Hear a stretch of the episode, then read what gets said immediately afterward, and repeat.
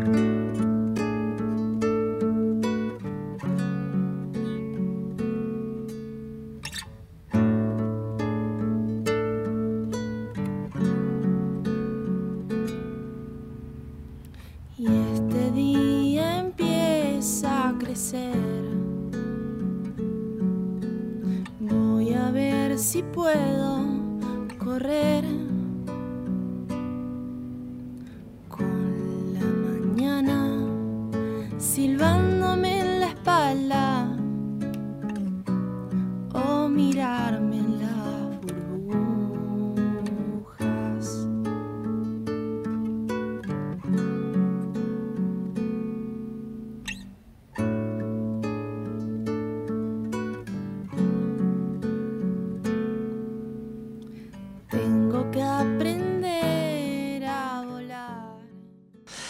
Génesis 3 del 1 al 7. Génesis 3 del 1 al 7. Volvamos a leerlo nuevamente. Eh, yo sé que ya hicimos una primera lectura, pero yo quiero que invitarlos a que lo leamos, que lo volvamos a hacer. Quiero que preste atención. Si usted quiere, puede no seguir necesariamente la lectura, ya que ya la hicimos delante, y tal vez ahora prestar más atención con su oído, oír, ¿ya? Lo que vamos a leer.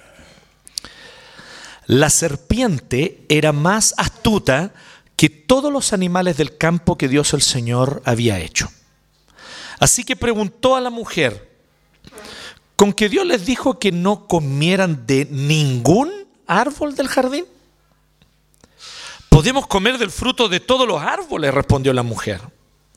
Pero en cuanto al fruto del árbol que está en medio del jardín, Dios nos ha dicho, no coman de ese árbol, ni lo toquen, de lo contrario morirán. Pero la serpiente dijo a la mujer, no es cierto, no van a morir. Dios sabe muy bien que cuando coman de ese árbol se les abrirán los ojos y llegarán a ser como Dios, conocedores del bien y del mal. La mujer vio que el fruto del árbol era bueno para comer y que era atractivo a la vista y era deseable para adquirir sabiduría. Así que tomó de su fruto y comió. Luego dio a su esposo que estaba con ella y él también comió. En ese momento, los ojos de ambos fueron abiertos y tomaron conciencia de su desnudez. Por eso, para cubrirse, entretejieron hojas de higuera. Este acontecimiento histórico marcó la vida de la humanidad y de todo nuestro planeta hasta el día de hoy. El apóstol Pablo dice en Romanos 8 que la creación gime aguardando la redención. La creación sufre y lo hemos visto en estos últimos tiempos más claro que nunca. Hemos visto cómo el promedio de temperaturas del, pla- del planeta está aumentando sin precedentes. Y hemos visto cómo grupos económicos a los cuales no les conviene la desutilización de los, de los combustibles fósiles manipulan información, manipulándolo a varios de ustedes con datos sacados de contexto. Cosas que son consenso con más del 95% de científicos. Pocas cosas los científicos tienen tanto consenso. Una de ellas es esto. Estamos llevando a nuestro planeta a la destrucción. Pero eso no es solamente por causa de la industrialización y los combustibles fósiles, tiene un origen mucho más profundo. Tiene el origen acá. Aquí se origina. En este acontecimiento. Síganme por favor lo que acabamos de leer, los versos 1 al 7 del capítulo 3. El verso 1 nos muestra algo muy potente. Dice que la serpiente era la más astuta eh, de todas las criaturas que Jehová Dios había hecho. En ningún momento Satanás compite con Dios. En ningún momento el poder de Satanás se iguala al de Dios. En ningún momento el diablo puede competir con el poder, la sabiduría, la soberanía y la fuerza del Dios creador. Él es una criatura. Lo cual nos lleva a preguntarnos cosas profundas teológicas, ¿no? ¿Qué pasó aquí? ¿Por qué Dios permitió esto? Y Dios ciertamente tenía un propósito glorioso de revelar a Jesucristo su Hijo como Salvador. Y lo que nosotros vemos aquí es que el actuar satánico tiene una característica muy interesante. El actuar satánico quiere lograr una gran meta. Y quiero que tome nota de esto porque este es el deseo de Satanás.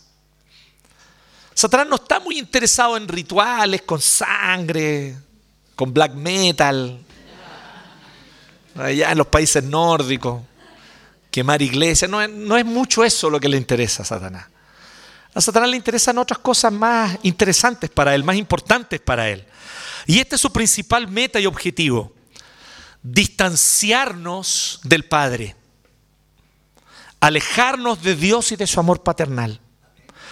Todos los esfuerzos satánicos se dirigen a esta meta. Distanciarnos de Dios y hacer que sospechemos del amor de Dios. Satanás no quiere que nos volvamos necesariamente inmorales. Obviamente que hay una gran victoria para él si caemos en la inmoralidad y nos hundimos, nos revolcamos en la asquerosidad de la desobediencia a la ley.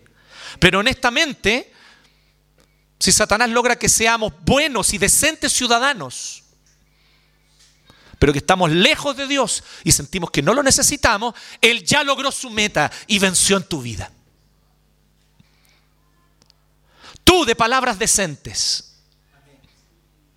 Tú que tienes un buen actuar, que le haces el bien al prójimo, que vienes a la iglesia, que entregas tu diezmo.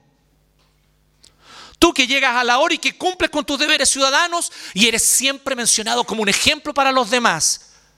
Si vives ese estilo de vida y no dependes del Señor, no dependes de Dios, no reconoces que en lo más profundo de tu corazón eres necesitado del Creador, Satanás venció en tu vida. Y estás pavimentando el camino al infierno con todas tus buenas obras. Satanás ha logrado vencer en ti. Porque esta es la meta de Satanás. Distanciarnos de Dios.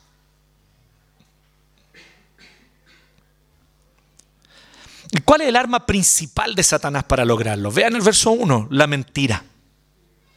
Miente, miente que algo queda, decía mi querido pastor Covarrubias. Él decía eso, siempre usaba esa frase y me llamaba la atención. Yo le dije, pastor, ¿de dónde sacó esa frase usted? ¿Cómo no sabes? Me dijo él. Él habla así. De Goebbels, ministro de propaganda de Hitler. Goebbels tenía esa filosofía. Hay que mentir, mentir, mentir, mentir hasta el final. Que la gente algo te va a creer. Estrategias que hoy todo tipo de gobiernos siguen, ¿no? Lo interesante es que con esta mentira, él trae la semilla maligna de la suspicacia y la desconfianza. ¿Qué es lo que dice Satanás? La primera vez que Satanás habla en la Biblia. Así que Dios les dijo, que no coman de ningún árbol. No fue eso lo que Dios dijo. Primera vez que habla y habla mintiendo. Reconozcamos el actuar de Satanás. Vuelvo a decirle, Él no está tanto en los rituales, en las cosas oscuras, en las casas abandonadas, en el Tavo. Ya vieron ese video, los caché en el YouTube. Mira cómo son. O alguna vez pasaron por ahí, ¿sí? En el Tavo siempre dicen ese eso, lo dicen desde que yo era chico. Y un día le pregunté a mi papá, me parece que desde que él era chico ya decían eso. Bueno, no es ahí. Satanás está en la mentira. Vean los versos 2 y 3. La astuta de la mentira de la serpiente, sin embargo, logra su primer objetivo. ¿Qué es lo que le responde la mujer? La mujer le aclara, le dice, no, no, no, eso no fue lo que Dios dijo. Podemos comer del fruto de todos los árboles. O sea, Dios es bueno, Dios sí ha provisto, Dios no nos está negando el alimento, Dios no nos niega que disfrutemos la creación. Porque esa era la mentira de Satanás. Así que Dios no quiere que ustedes disfruten la creación. Así que Dios hizo todo esto hermoso para que ustedes lo miren de afuera y de lejos. Y la mujer se responde hasta ahí bien. No, Dios no está diciendo eso. Dice, en cuanto al fruto del árbol que está en medio del jardín, ese fruto Dios nos ha dicho, no coman de ese árbol. Pero ella le añade algo, ni lo toquen. Y Dios no había dicho eso.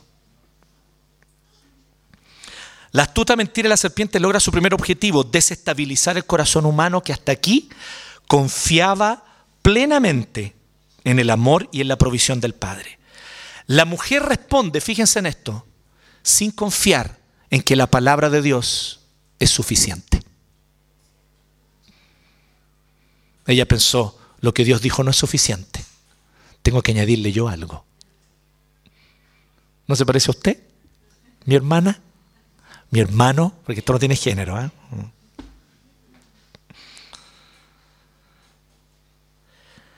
Ella le añade algo que Dios no había dicho. Es como si la mujer hubiese pensado, a Dios le faltó añadir esta pequeña instrucción. Voy a completar lo que Dios dijo porque si Él hubiese dicho esto, ahí sí sería mucho mejor, mucho más claro aún. La suficiencia de la palabra de Dios fue cuestionada en el corazón de la mujer. La suficiencia de la palabra de Dios entró en cuestión. Quiero que le tome el peso a esto. Allí se originan todas las desgracias humanas. Y yo te quiero preguntar hoy en esta hora a ti, ¿es la palabra de Dios suficiente para ti? ¿Es la palabra de Dios suficiente para ti? ¿Te extraña entonces que Satanás haya, tomado tanta ventaja en tu vida? Veamos los versos 4 al 5.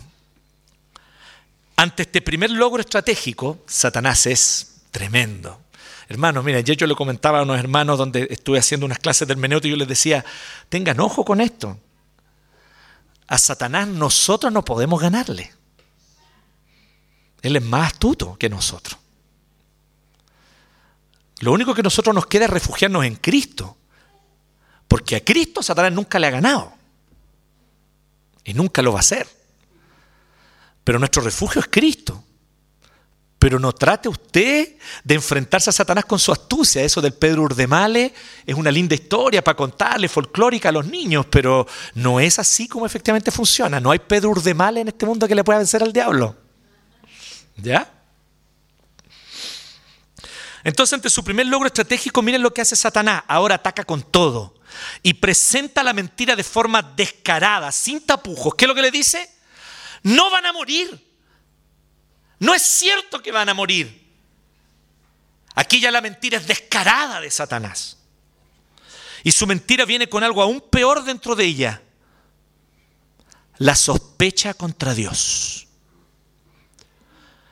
La mentira satánica tiene un objetivo, que dudemos de la bondad y del amor paternal de Dios. Satanás está poniendo, implantando esta mentira en el corazón de los seres humanos. Dios no los ama. Su Padre no los ama. Dios no está preocupado de ustedes, ustedes no son amados. Dios les está privando de lo mejor que tiene. A propósito, porque es sádico. Satanás sigue mintiendo de manera igual a nuestro corazón hasta el día de hoy, haciéndonos dudar de que Dios realmente nos ame, haciéndonos dudar de que realmente somos amados por el Señor. Ustedes no son valiosos. Eso es lo que les dice Satanás.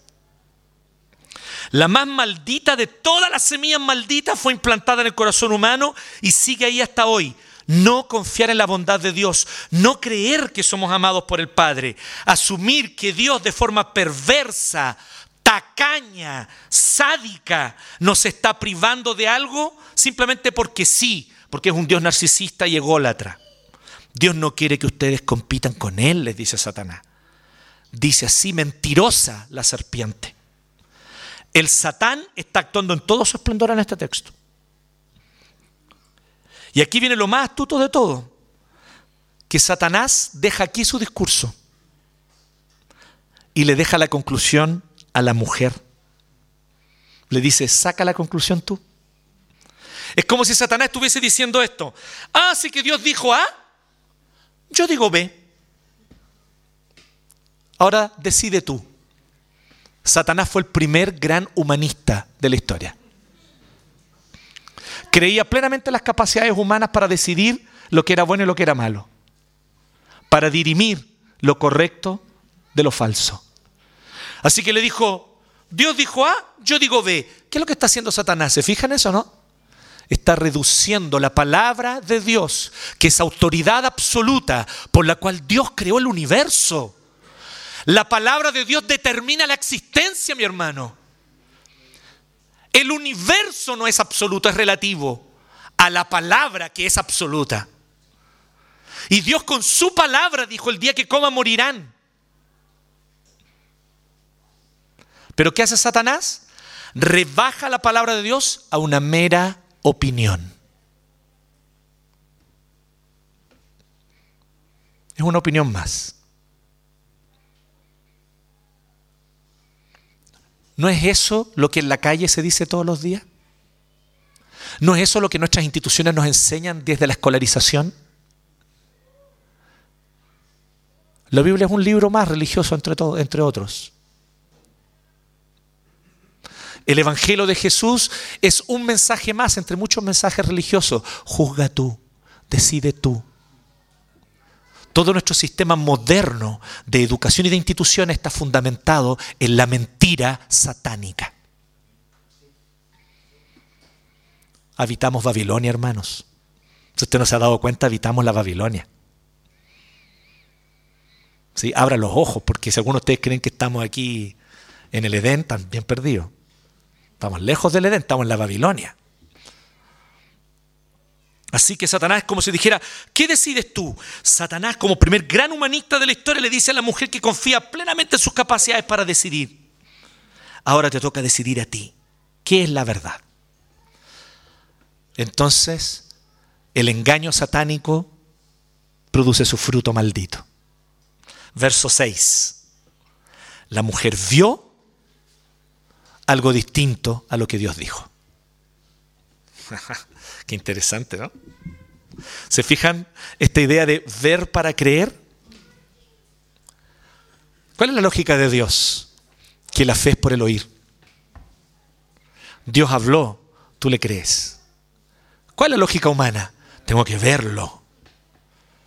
Y esta lógica es engañosa, porque muchas veces vemos cosas que no están ahí.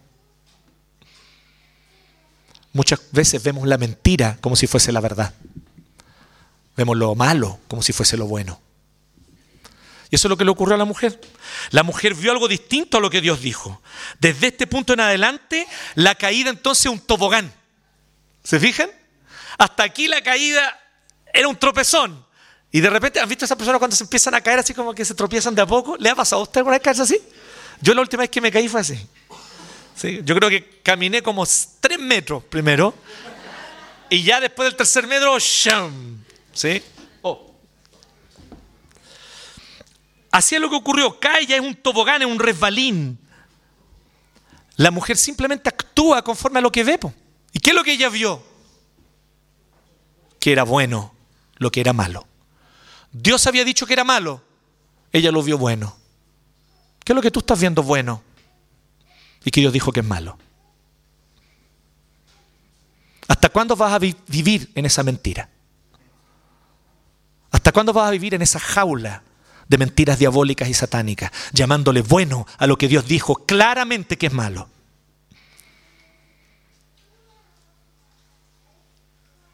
No eres distinto, no somos distintos.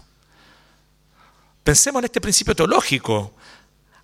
Adán y Eva por algo fueron nuestros representantes, porque eran lo mejor que tenía para representarnos a la raza humana. Así que usted no lo habría hecho mejor. Esa idea de, ay, estoy tan enojado con Adán. Adán era mucho mejor que tú, mi hermano. Y cayó miserablemente. No habría sido distinto contigo. Así que ella vio bueno lo que Dios había dicho que era malo, le pareció que tenía buen aspecto. Y ocurrió algo muy interesante. Miren lo que ocurre. Ella vio que era deseable los deseos de su corazón cambiaron. Dios nos creó para desear. El deseo es parte de la estructura con la que Dios nos creó. El deseo es bello, es hermoso. El tema es qué deseamos. Hay gente que desea poder, ¿sí o no? Y quiere imponerse sobre los demás a cualquier costo. Hay gente que desea lucro y no le importa pisotear a quien tenga que pisotear para obtenerlo. Entonces el problema no son los deseos, no es el hecho de desear en sí, es qué deseamos. Y aquí la mujer deseó lo que era malo. Vio que era deseable para comer. No puedo confiar en Dios. Tengo que buscar por mí misma la sabiduría de haber pensado en la mujer. Así que aquí está. Deseo tener la sabiduría que Dios tiene. Tomó del fruto y comió. Satanás le dijo, el día que ustedes coman, se les abrirán los ojos y conocerán el bien y el mal. ¿Dónde estaba el esposo? El relato misógino y machista de la mitología griega, con el mito de Pandora, dice que el esposo de Pandora se fue de viaje y dejó a la mujer sola. Y a la mujer no hay que dejarla sola, porque si las dejáis solas en puras tonteras. Eso en el fondo es lo que está diciendo la mitología griega. No es que yo esté de acuerdo con eso, por favor. Entonces el esposo la dejó sola y ahí ella abrió la caja que el marido le dijo no la abras y él la abrió y salieron todos los males del mundo. Esa es la mitología griega, pero no es lo que dice el texto aquí. El relato del Génesis jamás da a entender que el marido la dejó sola. ¿Saben cuál fue el pecado del esposo? Su omisión, su pasividad, su silencio cuando debió haber hablado. ¿Le suena conocido eso? A mí me suena conocidísimo. Me miro al espejo y veo a un hijo de Adán, repitiendo la misma pusilanimidad de Adán, la misma cobardía, la misma falta de proactividad. Allí estamos los varones, afectados hasta la médula por el pecado. Tu silencio y tu pasividad son evidencia de que estás caído. Allí cuando deberías hablar, cuando deberías manifestarte, cuando deberías poner un límite, te quedas callado. Has pecado contra tu familia y has pecado contra el Señor sobre todo. Pero en esto no eres distinto a Adán. En esto yo no soy distinto a Adán. Así que es una tragedia lo que ocurre aquí. Y es como si la tragedia siguiera, ¿no? continúa hasta nuestros tiempos. Aquí está la tragedia, estamos aquí nosotros viviendo esta tragedia. Porque por si usted no sabía, a la iglesia no vienen las personas buenas. Si usted piensa que de eso se trata la iglesia, así como vamos a la iglesia porque iba la gente buena, usted no ha entendido todavía de qué se trata el Evangelio. Aquí venimos los más miserables y necesitados, los que más fracasamos, porque necesitamos desesperadamente de un Salvador. Y la más buena noticia es que lo hemos encontrado. Ese Salvador es Jesús. Es el Cristo. Verso 7 vemos las consecuencias de dejar de depender del amor paternal de Dios. ¿Se acuerdan el objetivo de la serpiente? Recuerden el objetivo de la serpiente. El objetivo de la serpiente no es que cantemos black metal. Y, sale así esa sangre falsa de los... Hace tiempo yo no veía eso. Al otro día había un cabro en el metro black metal así, pintado black metal. Me, dio orgullo, dije, mi generación aún vive en las nuevas generaciones. Era un cabrito como de 16 a las 6 de la mañana. Probablemente venía de un carrete black metal. No sé, habrá matado un par de gallinas, no lo sé. Pero ahí venía él.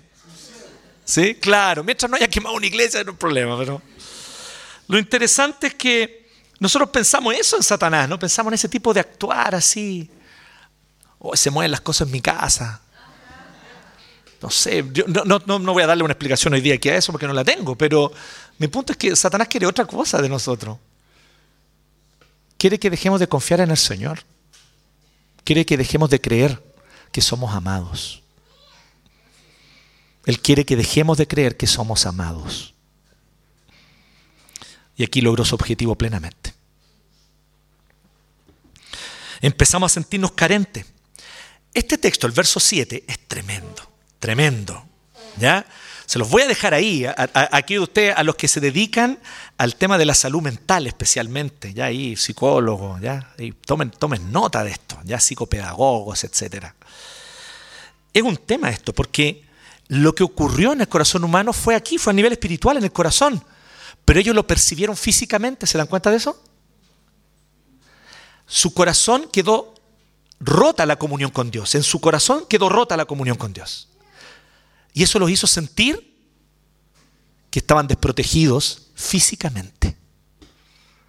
¿Se fijan cómo somos una unidad integral, espíritu y cuerpo? Es tremendo esto. Es una verdad demasiado profunda que hoy día no tenemos tiempo para alcanzar a explorarla. Pero literal, se sienten síntomas físicos de la carencia espiritual.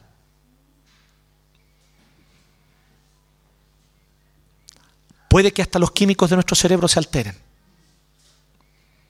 Yo no puedo dar esto como una certeza absoluta.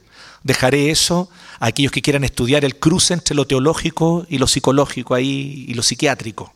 ¿sí? Pero es un interesante tema. Según ustedes quieren un día hacer un doctorado, ahí tienen una idea de tesis. Después me ponen los agradecimientos nomás. Gracias a mi pastor que me sugirió esta idea de tesis.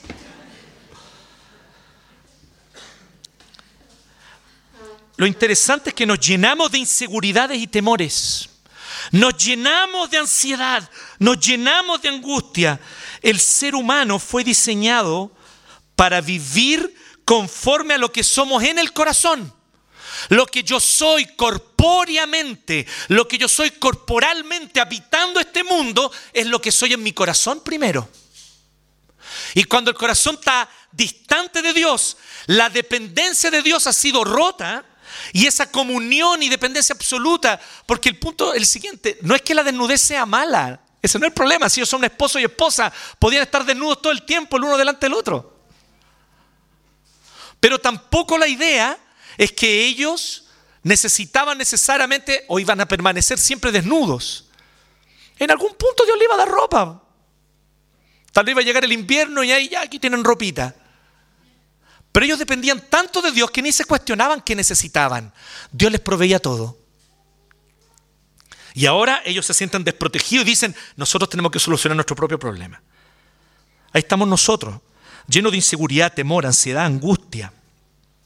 Al dejar de depender en entrega total del amor paternal de Dios, nos sentimos desprotegidos, inseguros, vulnerables y buscamos por nosotros mismos llenar nuestras inseguridades, calmar nuestros temores con las soluciones más vanas. Una ropa de hojas de higuera, hermanos. Está bien esto de las fibras naturales, que dejemos de usar poliéster, Estoy súper a favor de eso, ese no es el punto. El punto es que ponerse la hoja de higuera no es el mejor traje, digamos, ¿no? Pero como les decía, ellos dejaron de confiar en la provisión de Dios en su corazón. Y eso se tradujo en síntomas físicos. Entonces dejaron de depender de la provisión paternal y se resolvieron solitos el problema el problema, porque no era problema en absoluto, Dios lo iba a vestir cuando fuese el momento. Hasta aquí no necesitaban vestimenta. El clima estaba rico, tal vez todavía era verano, solo estaban ellos dos en el huerto, marido y mujer, podían perfectamente estar en bolas. Como a varios de ustedes les gusta ahí, la luna de miel, ¿se acuerdan? En bolas todo el día ahí, todo el día. ¿Sí? No sé si alguno de ustedes hizo eso, pero estaba bien, hasta aquí estaba bien, era parte de la comunión, esposo y esposa. Pero ellos lo vieron malo, se sintieron desprotegidos. ¿Qué nos dice a nosotros el texto hoy? Quiero enfatizar solamente algunas cositas. Primero, nunca olvide esto, mi hermano, mi hermana. Satanás obra principalmente mediante la mentira. Escríbelo, anótalo, ponlo en un papel y ponlo en el techo de tu pieza ahí para que sea lo primero que usted vea cuando se levante. Satanás obra principalmente mediante la mentira. Es así como él actúa y ejerce su poder. Por eso él ha sido tan insistente en mentir. Pero yo también quisiera ser insistente con ustedes, si me lo permiten. Porque yo sé que lo he dicho muchas veces, pero voy a seguir siendo insistente. No crean todo lo que leen. No le compren a cualquier propuesta filosófica. No abracen cualquier causa política. Menos aún aquella que los separan de los seres que ustedes aman. No hagan esa tontera. No abracen cualquier propuesta política, filosófica, económica que se les vende por ahí. Tengan un corazón afilado por la palabra de Dios para cortar la mentira y discernirla. Para saber precisamente dónde la propuesta, que es válida, tal vez sí tiene un punto interesante, pero dónde la propuesta comienza a ser mentirosa falsa y comienza a envenenar los corazones de odio unos contra otros, allí usted haga el corte. No importa de qué espectro sea esa idea, rechácela si está implantando mentira en su corazón, recházala hoy. Satanás va a ser capaz de decirles 99 verdades si logra con esto convencerlos de una sola mentira. Nunca se olviden de esto. Satanás es capaz de decirte 99 verdades si con esas logra que creas una sola mentira. Así que vayan más allá de las medias verdades. Busquen la verdad completa. ¿Y saben qué? Tenemos la verdad completa. El Señor la reveló en la palabra, en la sagrada escritura, que nos anuncia Jesucristo, que es el camino, la verdad y la vida. Segundo, Cuidado con la desconfianza hacia Dios y hacia su palabra. Esto está muy de moda. Hay iglesias que tienen preocupaciones muy actuales con los pobres, con los oprimidos, con los necesitados. Pero cuando tú examinas la predicación de esas iglesias, ellos no creen que la Biblia es suficiente. Huye de ahí. Ahí Dios no está. No se los voy a decir con tapujos, Dios no está. Ah, qué interesante, que este, el otro canuto puso. No. No cree que la palabra de Dios es la absoluta verdad. Lea con sospecha lo que ese joven publica. No le compre tan fácil. No le compre tan fácil a ese pastor, a ese teólogo, pero si tiene un doctorado que lo sacó en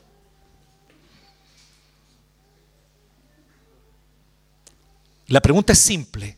¿Cree que la Biblia es la palabra de Dios y la absoluta regla de fe y práctica?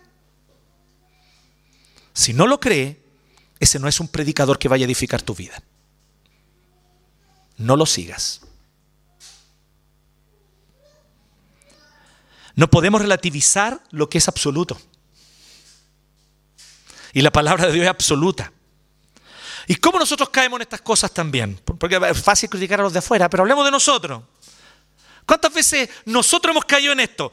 Ah, voy a creer en la palabra de Dios en la medida que, por ejemplo, afirme cosas plausibles desde la ciencia moderna. Si no es plausible desde la ciencia moderna, no, tengo que rechazarlo. Ah, sí, creeré en la palabra de Dios en la medida que se ajuste a la visión de liberación y justicia social que tengo. Si no, a ella no me gusta la palabra de Dios. Ah, no, creeré la palabra de Dios, pero esa parte donde dice que el marido es cabeza, no, esa parte no.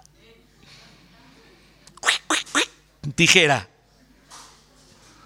No le puede aplicar tijera a la palabra de Dios. Es la palabra de Dios la que le aplica tijera a usted. Es al revés. Es la palabra de Dios la que tiene que cortar esas cosas que tú aún crees, piensas y aseguras y que lamentablemente te hacen presa fácil del actuar satánico. Ah, solo creeré la palabra de Dios si ella apoya los principios de igualdad de género que yo adscribo. No podemos relativizar la palabra, la palabra es absoluta. Les vuelvo a decir, esta existencia, este universo, existe porque Dios lo creó por su palabra. Y la única razón por la que este universo sigue siendo sustentado es porque la palabra de Dios la sustenta. Otra cosa es, hay que interpretar bien. no sacar los versículos de contexto, no utilizar los versículos sacados de contexto para también, nuevamente, apoyar ciertas visiones que pueden parecer muy tradicionales, pero no son realmente bíblicas. Sí, yo aquí yo no le estoy haciendo una invitación a ser conservadores, no tengo ningún interés en eso. Mi intereses sean bíblicos. Sean bíblicos. La Biblia es absoluta. En tercer y último lugar, con esto yo quiero que vamos cerrando. Ahora, y quiero que me presten mucha atención en esto, porque aunque ustedes lo crean después de todo lo que he dicho, pues esto es lo más importante, por favor, ahora no se duerman. Tendemos nosotros, desde ese día, desde ese fatídico día cuando comieron del fruto nuestros primeros padres, tendemos a relacionarnos con Dios desde las inseguridades que el pecado implantó en nosotros. Angustia, culpa, vergüenza. El Señor sabe que tú vives con vergüenza. Dios lo sabe. Pero nosotros muchas veces desde allí actuamos. Temor de no ser amados. Temor de no ser aceptados. Ansiedad. Para que por favor alguien algún día me valore. Y para aplacar estos sentimientos que ciertamente nos consumen, caemos en la lógica del desempeño como un estilo de vida. Y aquí es donde está un núcleo que yo les quiero comunicar. Nosotros hemos cambiado la lógica. Y todos nosotros estamos de acuerdo, porque aquí son, no sé si todos, eh, los que nos visitan, disculpen, ¿ah? pero hablo de los que ya llevan un tiempo con nosotros. Todos son reformados aquí. yo soy reformado, pastor, yo ya dejé ese pasado. Ahora soy reformado. Y hablamos de glorificar a Dios, glorificar a Dios, glorificar a Dios. Pero aquí es donde viene lo interesante. El catecismo de Westminster es muy genial como lo pone porque resume muy bien la verdad bíblica. El fin principal del ser humano es glorificar a Dios haciendo qué? Gozando. Y muchos de ustedes cuando hablan de glorificar a Dios piensan en desempeño. Voy a glorificar a Dios haciendo ciertas cosas que a Dios le van a gustar. Desempeño. Así funcionamos nuestra vida.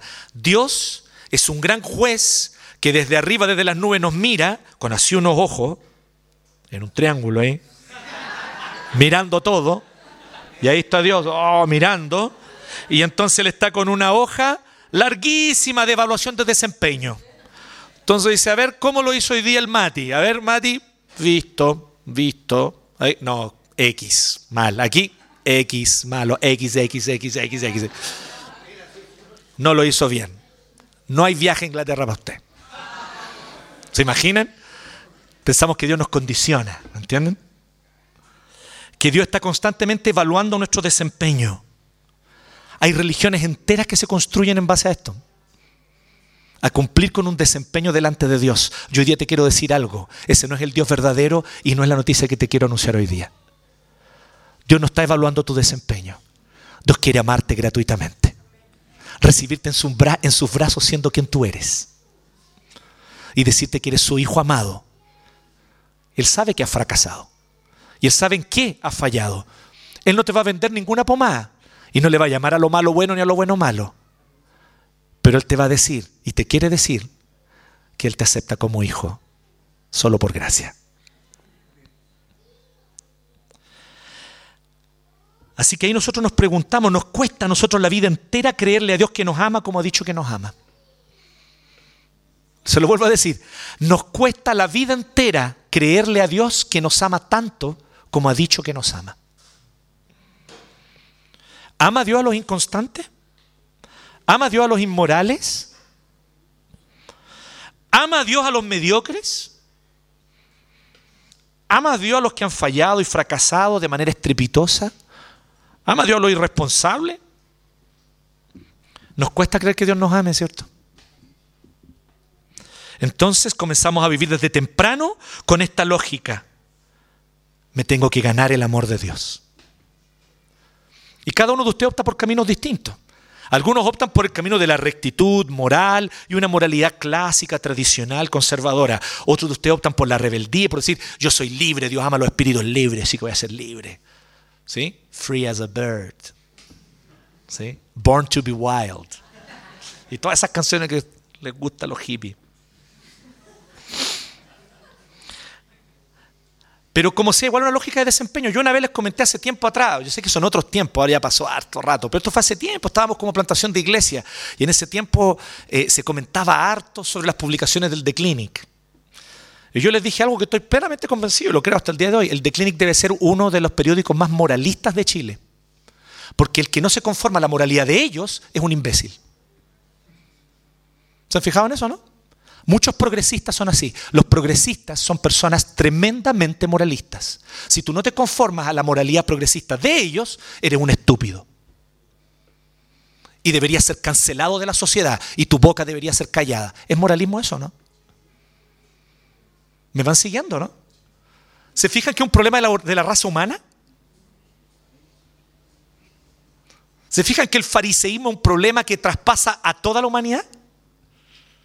¿Se fijan que no tiene color político? Y entonces empezamos con la lógica del desempeño.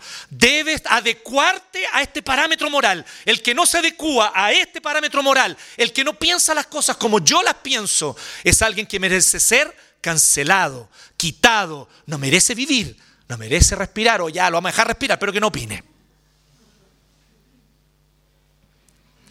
La lógica del desempeño contamina nuestras relaciones unos con otros. Ay de mí si no cumplo con el desempeño esperado. Mi corazón me condena permanentemente. ¿Has sentido esto tú? La vergüenza porque tu corazón te condena. Mi corazón me condena. Y me dice, no diste el ancho. No estuviste a la altura. Dios no ama hijos como tú. Eres un mal hijo. Todas esas frases son la voz de Satanás. Hoy día yo quiero invitarte claramente. Rechaza esa voz. La lógica del desempeño lo inunda todo en esta miserable y oscura existencia en este planeta caído. ¿Cuál es nuestro estado actual entonces, chiquillos? Muerte espiritual. Pucha, ojalá fuese una fiebre nomás que Dios me dé unos paracetamoles y se me pasa. Ojalá fuese una infección nomás y Dios me da una penicilina espiritual y me sano. No, queridos. ¿Sabes cuál es la tragedia humana? Estamos muertos en delitos y pecados. Y tal vez hoy es el día en el que Dios quiere darte nueva vida. Porque hay esperanza. Y no son tres, ni diez, ni dos, solo una. Y la esperanza para corazones como el nuestro es un Salvador, capaz de tomar todo el peso de nuestro pecado y cargarlo hasta aplastarlo y destruirlo. Necesitamos un redentor que tenga tanta fuerza que pueda enfrentar la oscuridad y podredumbre de la caída y destruirla, hacerla añicos. Y solo hay uno que fue capaz de eso. Jesús el Cristo, el Hijo de Dios. Él es nuestro Salvador. Él ya vino y tomando todo el peso de nuestro pecado, lo aplastó. ¿Y sabes dónde lo aplastó? En su propio cuerpo.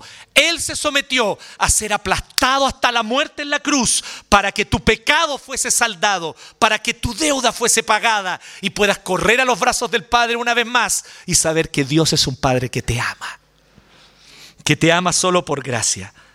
Él aplastó y destruyó el poder de la caída, se sometió personalmente a ser destruido y se identificó de tal manera con nuestro pecado que murió como los peores pecadores mueren. Se identificó de tal manera con la injusticia y con los abusos que él fue víctima de la peor injusticia y el peor abuso. Se identificó de forma tan radical con la maldición del pecado que él fue hecho maldición por nosotros.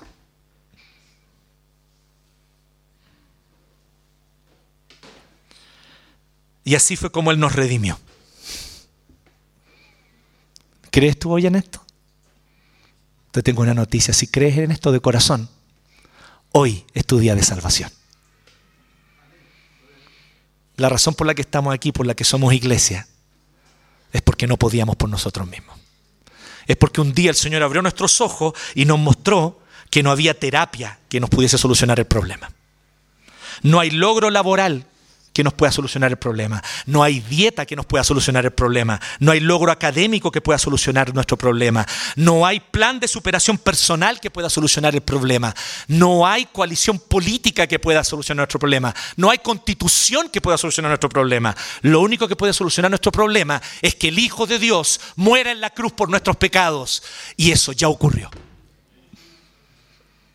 Ya no estamos expectantes esperando que el mundo nos traiga una redención. Ya fuimos redimidos porque la gracia de Dios se manifestó.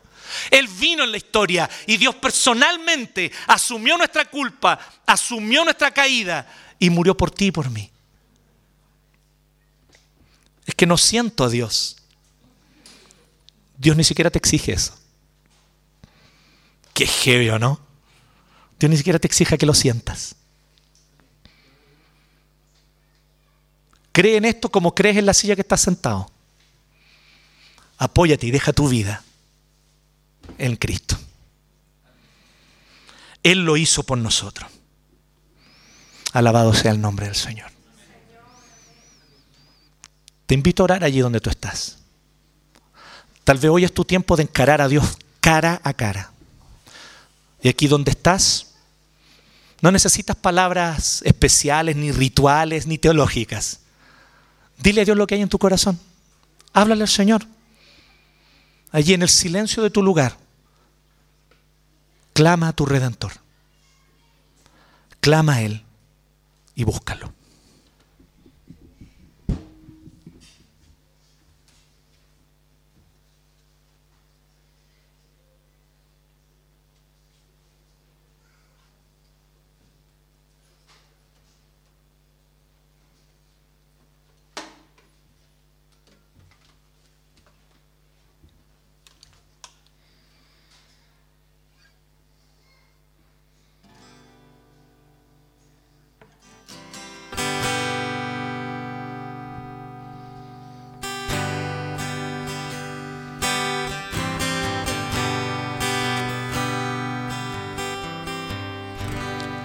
Dios nos envió a su Hijo Cristo. Él es salvación,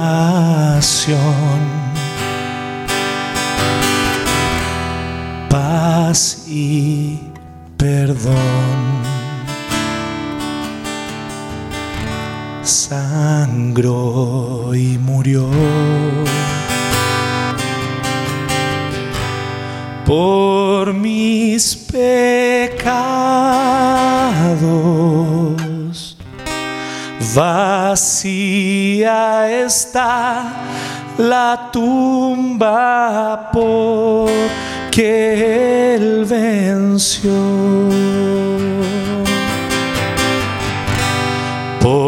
Porque Él vive, triunfaré mañana, porque Él vive. Ya no hay temor. porque yo sé que el futuro es suyo. La vida vale más y más solo por él. Si quiere la puede cantar yo sé que un día en la nueva creación todo dolor quedará atrás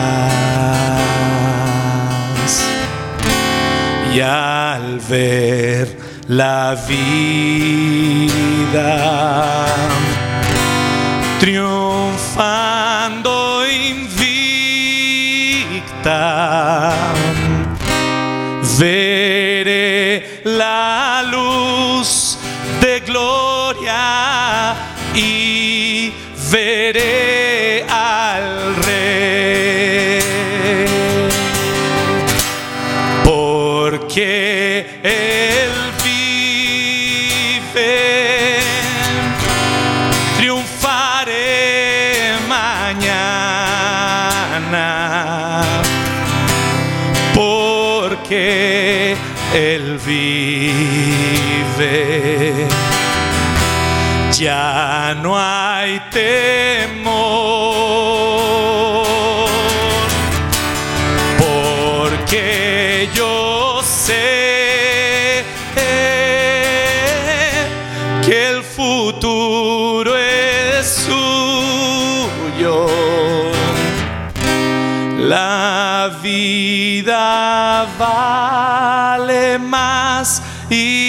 más solo por Él. Porque Él vive. Porque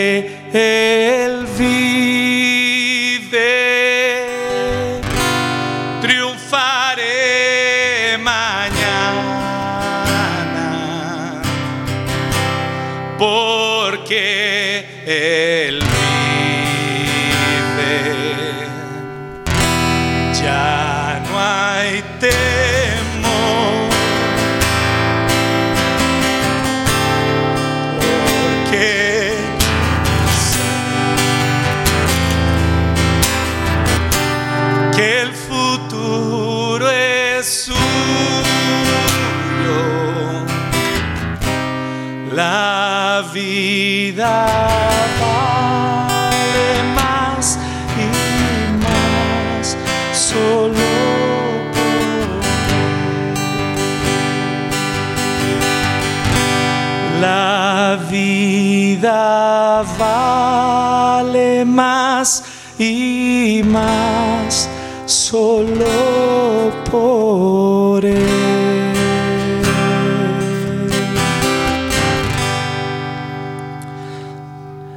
Santo eres, Señor.